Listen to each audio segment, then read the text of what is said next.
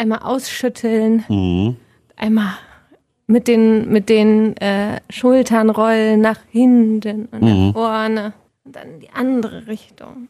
Aber weißt du überhaupt, was du da tust? Oder weißt du, jetzt gibst du hier einen Aerobikkurs und hast, hast, du hast doch noch nie in deinem Leben Sport gemacht. Das macht man auch zum Beispiel, wenn man ähm, beim Singen, bei Ja? Einsingübungen, dann bewegst du dich ein bisschen, schüttest dich ein bisschen aus, dann lockerst du die Stimme.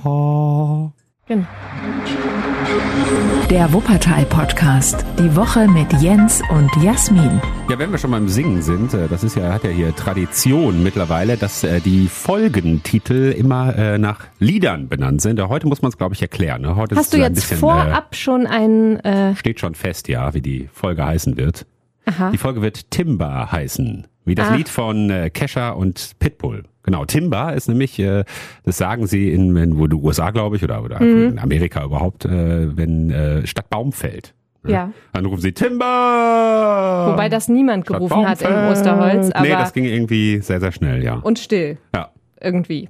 Man hörte nur die Kettensägen rasseln. Ja, wir haben schon mal hier drüber gesprochen, das ist schon lange, lange her, da hieß die Folge Ich und mein Osterholz. Ja, das war, war Ja, aber auch mein Freund der Baum, habe ich gedacht. ja. Aber ich glaube, die Geschichte ist dann jetzt auch leider Mhm. durch. Osterholz, 1500 Bäume müssen da gefällt werden, die sind da noch dabei, aber der Wald ist geräumt, es gibt keine Aktivisten, Aktivistinnen mehr. Und unsere Reporterin war ja beim ersten Timber quasi mit dabei, als der erste Baum gefallen ist. Wir sprechen mit ihr, wie das war, so ein bisschen, ja, diese gespenstische Atmosphäre an diesem Dienstagmorgen, als angefangen wurde, den Wald zu roden. Und dann haben wir noch eine gute Nachricht. Es geht um Masken für Kinder. Und zwar für Kinder, die ähm, in Familien leben, die sich das vielleicht nicht leisten können, dass sie da äh, ständig mal eine neue Maske aufsetzen, sondern die, die wirklich sehr, sehr lange tragen, was einfach nicht gut ist. Ne? Das, das wissen wir ja mittlerweile, dass man die öfter mal wechseln soll. Aber wenn du das Geld nicht hast, klar, ne? dann ist es Aber schwierig. wenn man das den Masken schon ansieht, Ja. dann weiß man, dass wirklich Zeit ist, die zu wechseln. die Radio Wuppertal Hilfsaktion Kindertal hilft da und da ging es diese Woche mit los. Und dann gab's direkt Anfang der Woche ein schönes Highlight, denn der Zoo hat mitgeteilt, dass eine Elefantendame trächtig ist. Und dann heißt es, dass es bald doppelt Nachwuchs gibt im Zoo. Und dann wollen wir hinten raus äh, noch eine, kurze Runde boxen. Also jetzt nicht wir beide. Jasmin und ich fürchte, da hättest du wenig Chancen.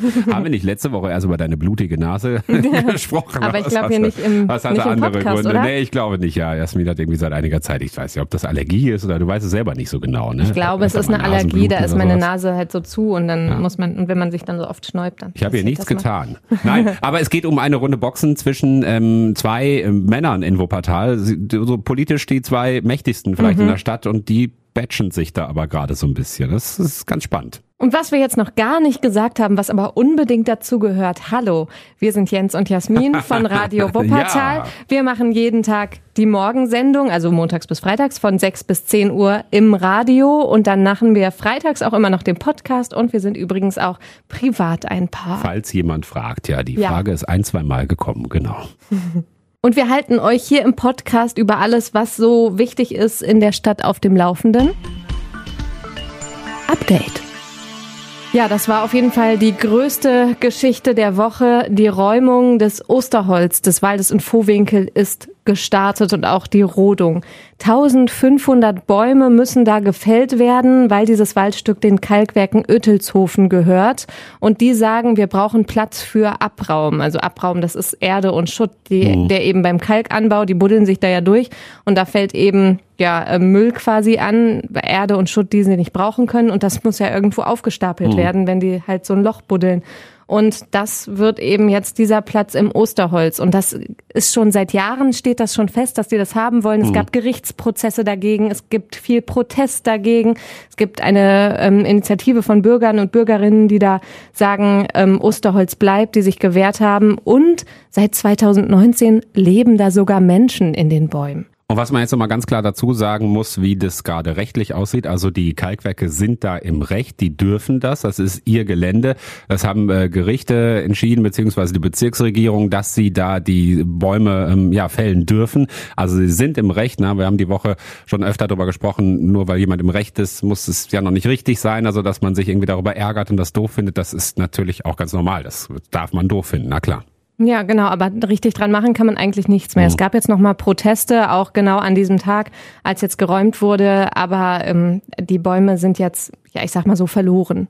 Also da kommt jetzt wie geplant äh, von den Kalkwerken Oettelshofen eine neue Abraumhalde hin. Ähm, wir haben da auch schon ausführlich drüber berichtet in anderen äh, Podcast-Folgen und auch auf radiowuppertal.de findet ihr dann noch Hintergrundinfos dazu.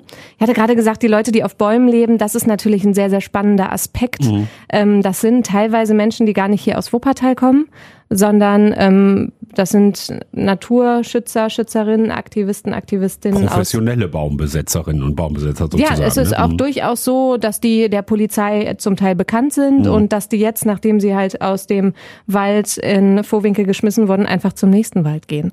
Also das ist tatsächlich so, die sind sehr radikal in dem, was sie da tun und wollen aufmerksam machen und das kriegen sie ja auch damit.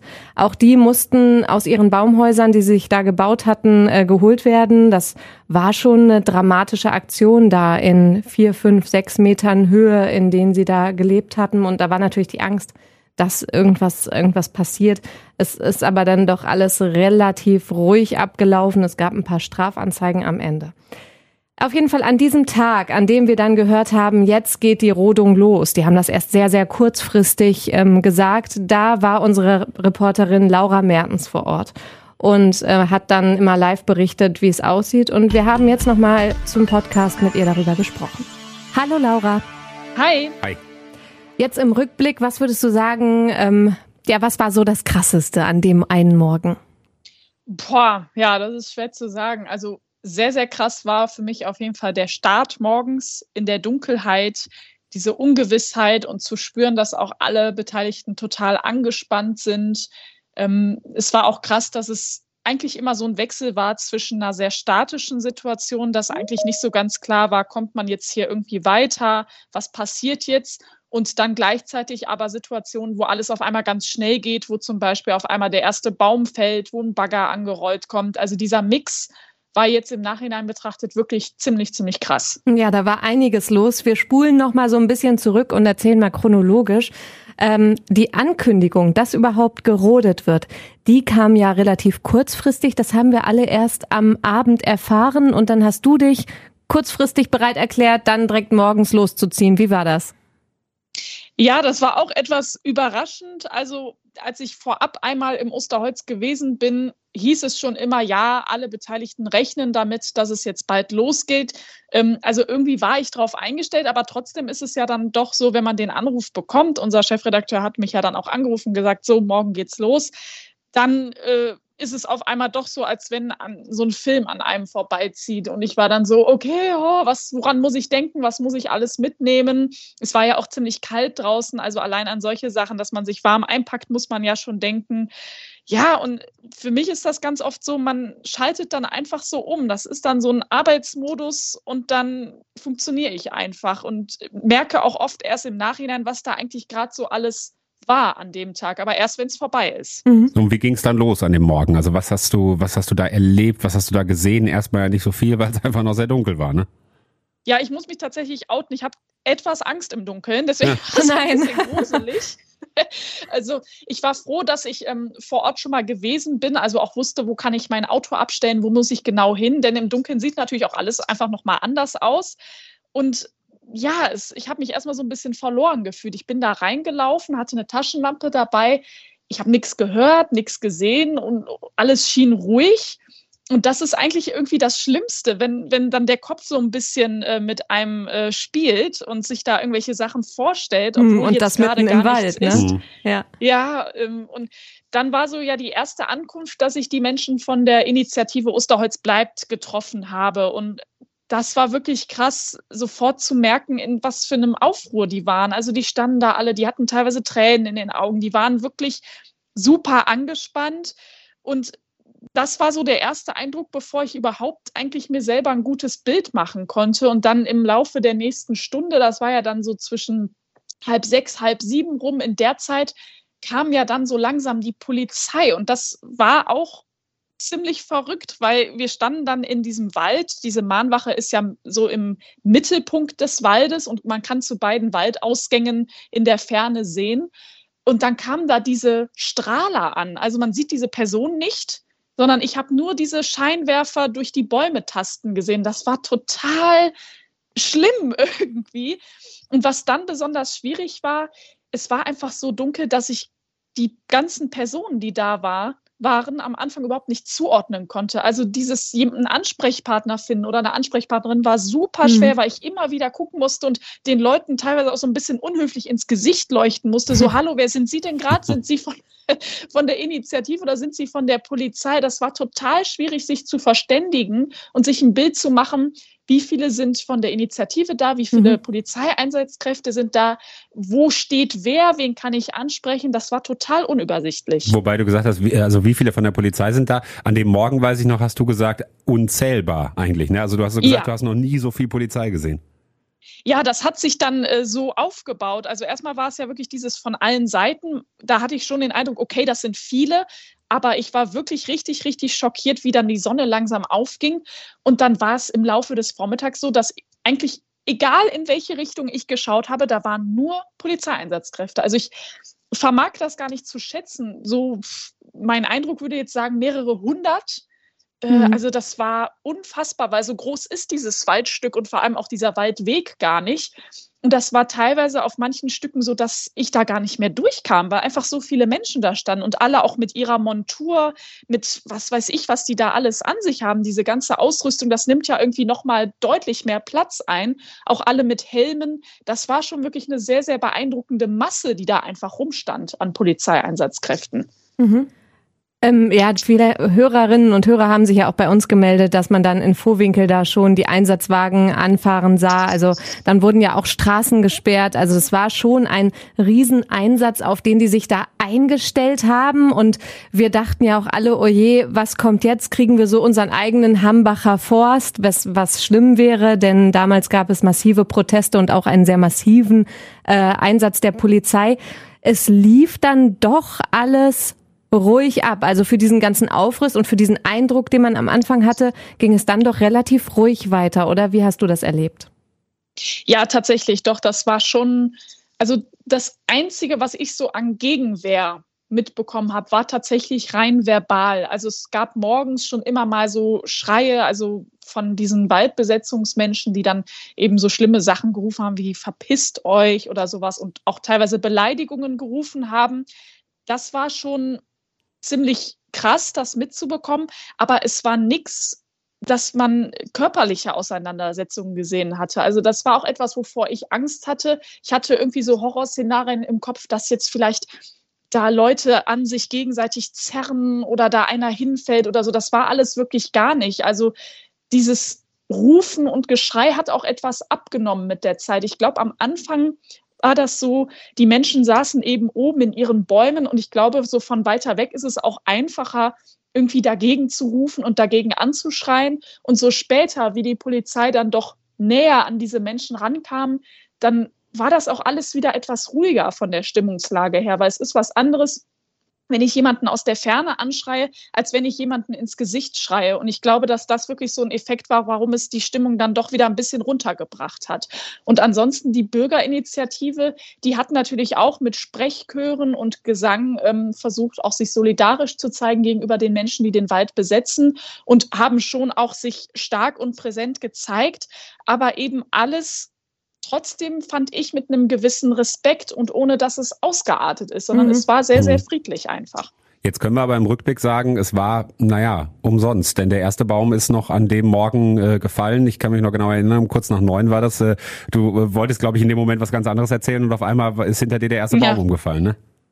Ja, das war, äh, also ich war total überrascht und konnte auch in dem Moment deswegen gar nicht so gut sprechen, weil eigentlich, obwohl es nie so angekündigt war, die Polizei hat ja natürlich ihre Einsatztaktik nicht verraten, hatte ich trotzdem den Eindruck, ich bin zumindest davon ausgegangen und auch viele der Beteiligten, dieser Wald wird komplett geräumt dann gibt man sich irgendwie ein Zeichen, so alles ist frei und dann wird erst gerodet. Irgendwie mhm. war das so vermeintlich der Konsens, dass das so passiert. Und dann gab es natürlich diese ersten Abzäunarbeiten. Das war das, was ich eigentlich berichten wollte. Und ich glaube, eigentlich niemand hat damit gerechnet, dass da einfach mal eben so ein Baum umfällt. Und dementsprechend mhm. schockiert war ich auch. Ähm, hat man dann so ein bisschen abgewiegelt. Es wurde ja dann gesagt, naja gut, das war nicht die offizielle Rodung. Die Bäume mussten gerade einfach nur weg aus Platzgründen, damit das schwere Gerät da durchfahren kann. Gut, klar, aber der Baum war gefallen, ja. Und das war irgendwie schon dann ein sehr deutliches Zeichen. Und ich glaube, das hat auch die Initiative sehr schockiert, dass man eben jetzt so parallel gearbeitet hat, so gesagt hat, auf dem einen Bereich, da schauen wir, dass wir an die Menschen kommen, die den Wald besetzen und auf dem anderen Bereich, den wir schon freigegeben haben, machen wir quasi alles, was wir schon machen können. Und ich glaube, das hat, damit hat niemand gerechnet. Ja, das ist so ein bisschen parallel gelaufen und wir müssen ja auch dazu sagen, wir wussten vorher nichts über den genauen Ablauf, weil da hat die Polizei sich aus taktischen Gründen natürlich sehr zurückgehalten und die Kalkwerke haben da auch nicht viel zugesagt. Und deswegen mussten wir das auch so ein bisschen auf uns zukommen lassen, wie mhm. das denn passiert. Und ich meine, so ein großer Einsatz erklärt sich dann natürlich auch, die mussten wirklich gucken, dass da keine Leute sind, weil da sind die ersten Bäume umgefallen. Da muss man ja äh, schwer aufpassen, dass da niemand irgendwo an der der falschen Stelle steht. Mhm. Und sag mal gerade eben, wie hast du es mitbekommen, die Leute in den Baumhäusern, da gab es Netze, damit die irgendwie da nicht runterfallen können und so. Wie hast du das überhaupt mitbekommen? Warst du ein bisschen weiter weg? Das war ein bisschen schwierig. Also ich hatte am Anfang mich auch mal so querfeldein gewagt. Das war so gegen 8 Uhr noch rum. Da hatte ich dann nur die Baumhäuser gesehen, aber eben keine Menschen. Die hatten sich erstmal sehr versteckt und erst deutlich, deutlich später, gegen Vormittag, Mittagszeit, so 12 Uhr rum, habe ich auch mal so ein Netz gesehen. Aber man muss sagen, diese Menschen, die da den Wald besetzt haben, die waren auch total vermummt, ganz schwarz angezogen. Man konnte auch gar keine Gesichter sehen. Ähm, also das war schon clever irgendwie, wie die sich da oben dann auch versteckt gehalten haben. Und ich glaube, es war für die Polizei durchaus auch schwierig, da irgendwie dran zu kommen. Die hatten ja auch Klettereinsatzkräfte. Aber so habe ich nicht viel von denen sehen können. Also das mhm. war schon krass irgendwie. Und es ist auch so, so komisch, wenn etwas so über einem ist. Also ich glaube, ich, ich schaue jetzt so sonst nicht so oft nach oben. Und es ist merkwürdig, wenn man oder wenn ich weiß, da oben ist irgendwie jemand, aber ich, ich sehe die Person nicht. Ja, was das passiert auch alles da? noch so ein bisschen im Halbdunkel des Morgens, ne? Ja, ja. Mhm. total komisches Gefühl. Also mhm. die, ja, und in diesen Netzen haben sie dann teilweise, glaube ich, auch mit so Schlafsäcken und, und sich da irgendwie so rein ge geknotet. Das kann ich gar nicht so genau beschreiben, wie die das gemacht haben, aber die hingen da auf jeden Fall drin. Und es war offenbar auch nicht so einfach, die da rauszubekommen. In vier, fünf Metern Höhe, ja. Mhm. Sag nochmal ja. letzte Frage. Wie hast du die Stimmung dann so erlebt, als klar war, okay, der Protest, äh, wir haben es zwar hinausgezögert, aber wir konnten es nicht verhindern. Es war, äh, die, die Bäume sind gefallen. Das, das war es jetzt sozusagen. Das war so eine Mischung. Also es gab Menschen, die wirklich in Tränen einfach ausgebrochen sind. Das war große Verzweiflung, mhm. Frustration. Auf der anderen Seite war es aber der Initiative und auch eben den WaldbesetzerInnen klar, dass es so kommen würde. Trotzdem ist es immer so, wenn die Erkenntnis dann einmal einsetzt, ist es eben doch was anderes, als wenn man sich da vorher mhm. einfach schon mal versucht, mental darauf einzustellen. Es gab so vereinzelte Personen, die dann natürlich versucht haben, jetzt erst recht und noch mehr Trotz zeigen. Aber ich glaube, der Großteil war eher so eine Verzweiflung und so eine Resignation von wegen, ja, gut, jetzt hm. ist es halt so, jetzt müssen wir damit umgehen. So, das war mein Eindruck. Dann danke dir, Laura, und wir hoffen, dass du, dass du nicht äh, allzu bald wieder morgens im Dunkeln in den Wald äh, zu so einem Blair Witch Project kleine, Einsatz musst. Ja, kleine, also, das hoffe ich auch. Kleine nette Anekdote ist ja noch, äh, du warst ja da bei Leuten, die sehr für Naturschutz engagiert sind, und du hattest äh, eine ganz, eine ganz interessante Mütze auf. Hast du morgens, da war ein Ferrari-Logo drauf. Da hast du ja wahrscheinlich auch keine Freunde gemacht, ne? Nee, ach, da habe ich ehrlich gesagt gar nicht so arg drüber nachgedacht. Ich, äh, das ist einfach die Mütze die bei mir auf dem Regal lag. Ich dachte, es wird kalt, das ist eine warme Mütze und habe noch gedacht, ja, sie ist ja rot, hatte nämlich ja eine schwarze Jacke an, dann kann man mich gut sehen, hatte ja auch eine Warnweste an. Also und mir ist das auch später erst aufgefallen, so, oh, hm, vielleicht nicht ganz so günstig gewählt, aber gut, dann war es so. Hast du dich positioniert. Ja. ja, inzwischen ist alles geräumt im Osterholz. Teilweise sind diese ähm, Baumbesetzer, Baumbesetzerinnen sogar noch bei der Polizei, weil sie da irgendwie ihre, ihre Daten nicht hergeben wollen. Das Deswegen kann die Polizei die noch etwas festhalten. Währenddessen läuft die Rodung im Osterholz weiter und wir beobachten das natürlich bei Radio Wuppertal. Vielen Dank, Laura. Schönes Wochenende. Gerne. Euch auch. Danke, danke. Gute Nachricht. Ja, die gab's diese Woche für viele, viele Kinder in Wuppertal. Endlich mal eine neue Maske, was für uns so normal klingt irgendwie. Ne? Ich meine, wir, wir, wir, wir denken gar nicht so groß drüber nach. Jetzt ist es bei uns auch so, wir kriegen zum Beispiel hier vom Sender von Radio Wuppertal FFP2-Masken gestellt. Mhm. Das heißt, wenn wir eine neue brauchen, dann nehmen wir uns quasi einfach eine aus der Schublade und dann ist gut. Also, ja, genau. Und die benutzen wir dann halt auch tagsüber, wenn wir irgendwie so einkaufen gehen oder so. Mhm. Aber so lange am Stück tragen wir die ja eh nicht. Ne? Nee, ich kann mich daran erinnern, als wir jetzt äh, Skifahren waren oder so, da musste man die auch auf den Liften und sowas tragen. Und da hast du natürlich darunter irgendwie auch so ein bisschen geschwitzt und sowas. Da hast du die dann schneller mal irgendwie ausgetauscht oder mhm. sowas. Ansonsten kann man die ja äh, bis zu acht Stunden auch nicht am Stück tragen. Ne? So hieß es das zumindest immer. Mhm. Genau, das heißt, wenn ich dann irgendwie eine Stunde einkaufen gehe, kann ich die am nächsten Tag, wenn ich nochmal eine Stunde einkaufen gehe, auch nochmal tragen. Das ist da nicht das Problem. Nur irgendwann sollte man Masken halt auch mal wechseln. Ne? Und wenn sie schon irgendwie äh, durchgesuppt und dreckig sind und so, dann sollte man die halt irgendwann mal wechseln. Nur gibt es halt viele Familien leider in Wuppertal, die haben gerade mal das Geld, um, weiß nicht, den Kühlschrank vollzukriegen und manchmal ja noch nicht mal das, sondern mhm. nur um die, weiß nicht, Stromrechnung zu bezahlen und die allerwichtigsten Dinge. Und dann ist das Geld einfach nicht übrig äh, für, weiß nicht, fünf Euro für Masken und wenn es irgendwie mehrere Kinder sind, vielleicht auch mal zehn Euro oder 15 Euro oder so. Da ist das Geld nicht da und dann werden Masken halt häufiger getragen. Darum kümmert sich die Radio Wuppertal Hilfsaktion Kindertal, die ja sowieso sehr viel macht für arme Kinder hier bei uns in der Stadt seit vielen, vielen Jahren. Da sind schon Millionen Euro an Spenden zusammengekommen. Das ist super. Und jetzt äh, gibt es eben diese Aktion, dass sich Schulen melden konnten, ähm, dass sie sagen, hier, wir, wir möchten so ein paar Masken haben und dann verteilen wir die an Schülerinnen und Schüler. Mir war das gar nicht so klar, dass da teilweise wirklich Kinder rumlaufen, die so alte Masken anhaben. Also es ist ja macht ja total Sinn, wenn man dran denkt, weil Kinder da vielleicht auch nicht so mhm. nicht so fies vor sind und dann holen sie halt so eine alte Maske wieder aus der Tasche, ne? Mhm. Aber ähm, so eklige er er Erzählungen wie so da sieht man, dass dann auch so Teile vom, vom Pausenbrot von vorgestern dranhängen mhm. und da ist auch schon mal in Matsch gefallen. Das, das kannst du, da kannst du nicht durchatmen. Also da wird mir ganz anders, wenn ich daran denke. Na gut, aber wie viele Kinder gibt's, die, weiß nicht, äh, auch ewig lang mit den gleichen ähm, Hosen oder T-Shirts oder weiß nicht was ungewaschen oder so in die Schule gehen, die keinen richtigen Schulturnister haben und so. Das gibt es halt leider in, in Wuppertal. Ne? Das, das, das vergessen wir immer wieder, dass es wirklich Menschen gibt, die, die haben die Kohle dafür nicht. Ne? Ja, oder wo die Eltern auch nicht so sehr Stellen. drauf achten. Das kann ja auch passieren.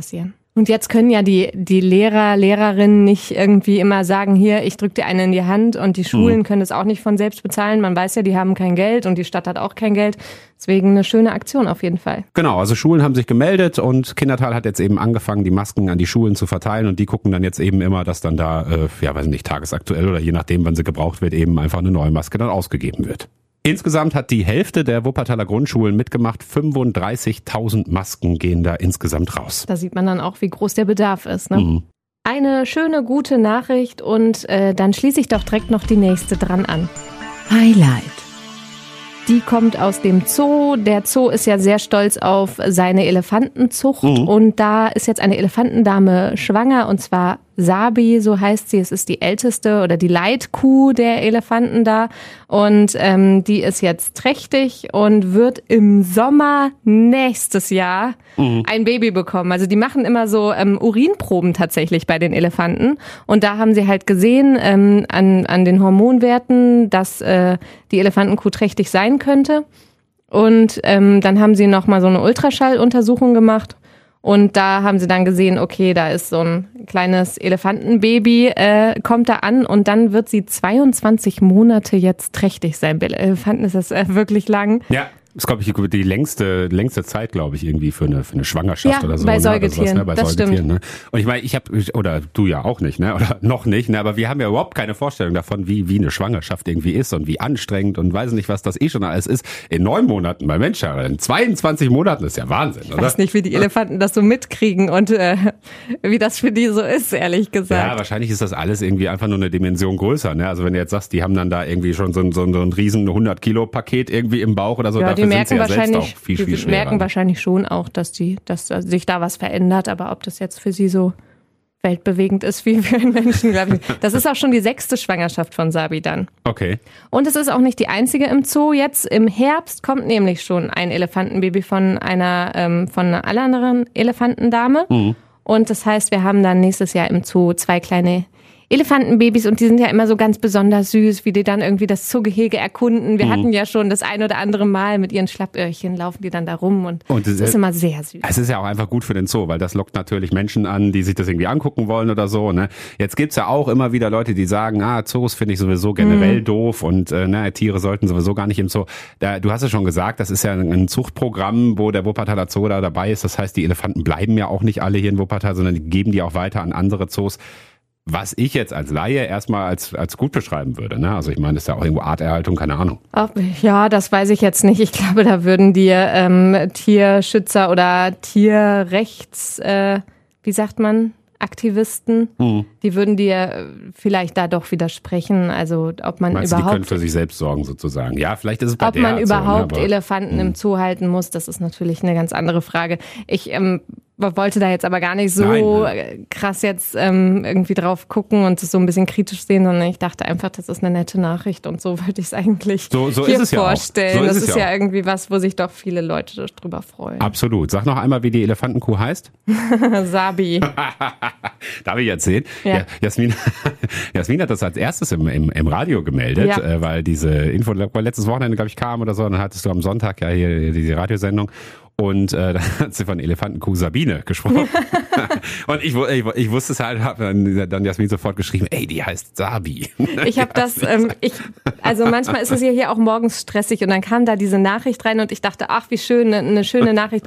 Ich schreibe die noch schnell, ne? Und dann dachte ich, ja, Sabine ist aber ein ungewöhnlicher Name für einen Elefanten. Aber ich habe äh, wirklich, ich habe keine Zeit gehabt, da noch so ein zweites Mal drüber nachzudenken. Sieht total dämlich aus, ne? Ja, ach, weiß ich nicht, kann aber Ja, und dann haben direkt viele geschrieben, ähm, Jasmin, die heißt nicht Sabi, äh, die heißt nicht Sabine. Ich habe erst gedacht, ob es irgendwie Autokorrektur ist oder so Autovervollständigung, weißt du, dass du Sabi geschrieben Sabine. hast, und dann steht da auf einmal Sabine oder so. Aber ist doch schön, im Zoo kommen, bringen äh, Sabine und, und Klaus bringen, bringen den Elefanten Jochen auf die Welt. Wobei, bei manchen Ich finde das sehr süß, man darf ja oft mitbestimmen, wie die heißen. Ja, ne? Wir müssen uns das unbedingt merken. Ich wollte gerade sagen, bei manchen Elefanten ist ja wirklich so, einer hieß doch Yogi. Ne? Das war doch 2014 Stimmt. wegen Yogi Löw und so, als er da Weltmeister Aber geworden sind. Aber sonst haben die doch eher Namen, die halt ein bisschen darauf hinweisen, wo sie herkommen, glaube ja. ich, so auf. Aber ein Uli. Ein Uli gab's auch Uli wegen des äh, früheren Zoodirektors. Genau. Ja, Echt? Äh, Uli haben sie auch mal ein, äh, ein Elefantenbaby, meine ich, genannt. Arne heißt, glaube ich, der aktuelle, ne? Arne Lavrenz. Ja, warum gibt's vielleicht auch bald nochmal einen Elefanten Arne, weiß ich nicht. Elefanten Ich fände Elefanten Jens oder Jasmin wäre auch süß. Ja, ja, wir haben uns doch schon mal für irgendwelche Tierbabys, ne? Ich weiß nicht, aber äh, stark gemacht, dass sie Jens und Jasmin heißen. Ich weiß nicht, was das da war. Haben wir irgendwann mal drüber gesprochen.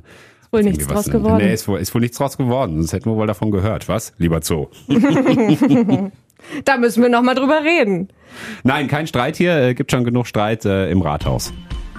Stadtgeflüster. Ja, das ist ja so bei uns. Wir waren letztens äh, in einem anderen Podcast zu Gast. Ohrkino heißt es. Und äh, da wurden wir so ein bisschen interviewt. Und da sagte nämlich der äh, Sebastian Schorre, der uns interviewt hat, ähm, ja, bei euch ist das ja oft im Radio und bei euch im Podcast, da folgt ja ein Thema auf das andere. Mhm. Und gerade seid ihr noch lustig und dann ist plötzlich ein ernstes Thema.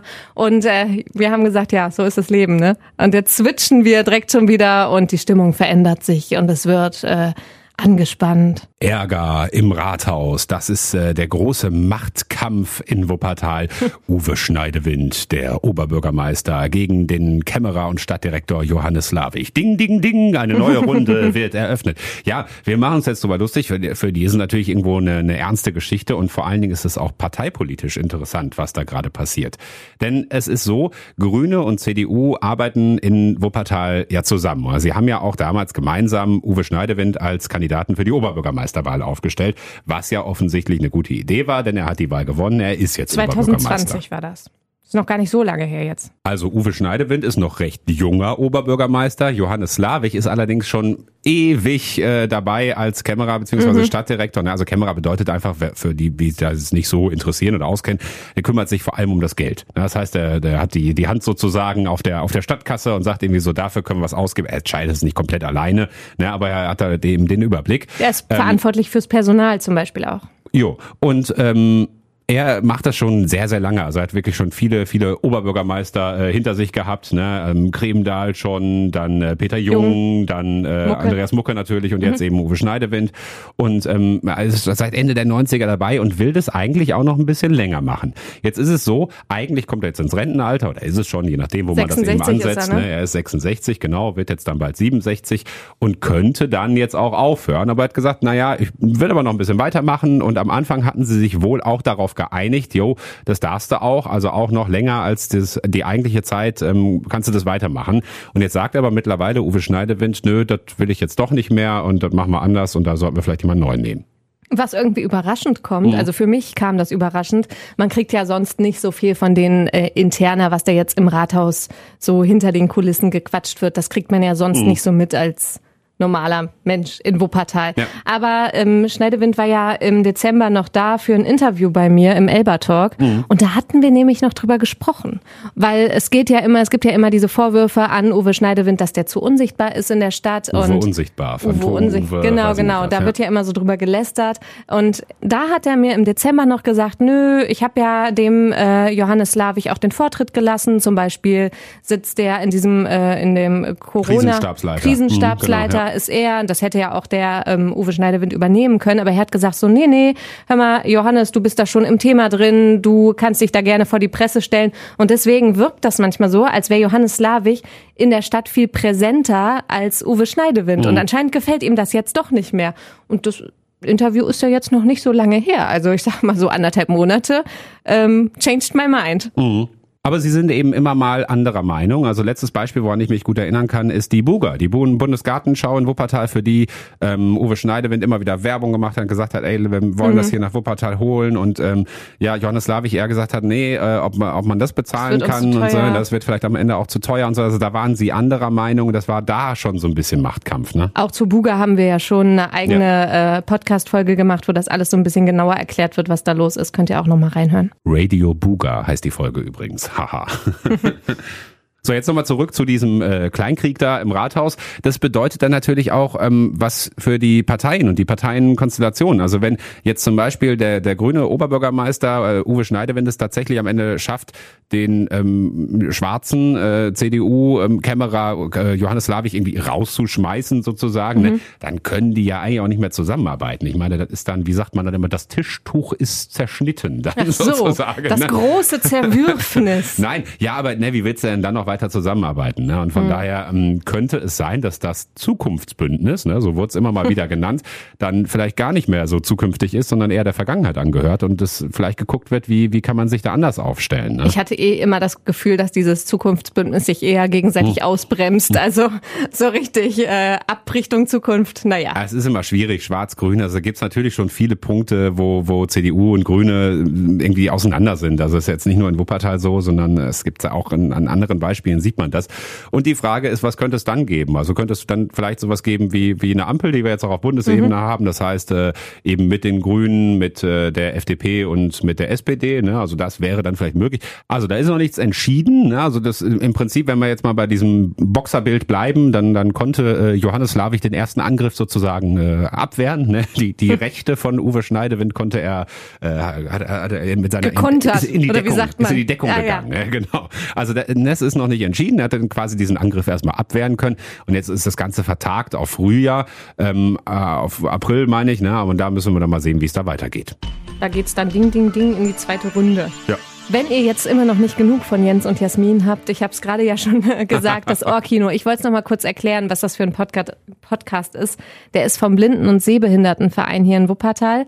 Die äh, haben uns eingeladen. Sebastian Schorre macht das jetzt. Das war auch erst die dritte Podcast-Folge. Mhm. Genau, und ähm, die wollen sich halt so ein bisschen neu aufstellen und zeigen, hey, wir sind auch da in Wuppertal und haben uns eingeladen, weil sie gesagt haben, hey, Leute, die nicht gut sehen können, die hören ganz viel Radio Wuppertal. Uns war das gar nicht bewusst, dass wir da so eine große Community haben. Ja, wir haben lange mit Sebastian gesprochen. Das ist, glaube ich, insgesamt eine, eine knappe Stunde oder sowas geworden. ne? Und es war ein sehr angenehmes Gespräch. Wir kennen Sebastian jetzt auch schon länger. Er hat äh, auch mal früher bei Radio Wuppertal gearbeitet als freier Mitarbeiter. Und so war das ein sehr angenehmes Gespräch. Wir haben ja auch diese Woche selber schon mal reingehört. Ne? Ja, ja. Ähm, das ist ganz lustig mal zu hören, wie wir so sind, wenn wir auf der anderen mhm. Seite stehen. Wir fragen ja sonst immer.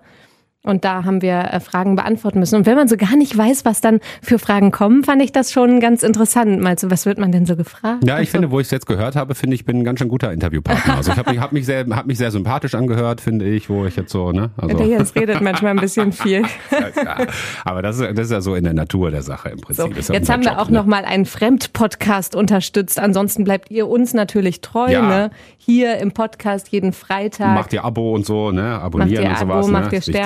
Sterne. genau, So, fünf ne? Sterne, äh, fünf Sterne Abo. Ja. Ich glaube, wir sind jetzt durch, ne? Wir hören uns wieder im Radio und da starten wir übrigens mit einer schönen Aktion in der kommenden Woche.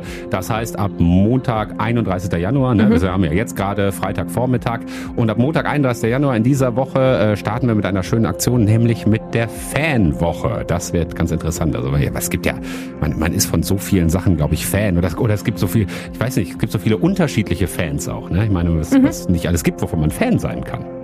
Ja, da, Schalke hattest du gesagt, Mhm. Harry Potter habe ich gesagt, der Podcast von Jens und Jasmin habt ihr jetzt gesagt. Deswegen, äh, Ich bin Fan von dir. Ja, es, es war irgendwie, ja, danke, voll Ah, süß. Jetzt weiß ich nicht, was du sagen soll. Ich habe diese Woche habe ich irgendwie so eine, Jasmin ist das ja immer so ein bisschen unangenehm, wenn es irgendwie äh, minimal privat wird oder so.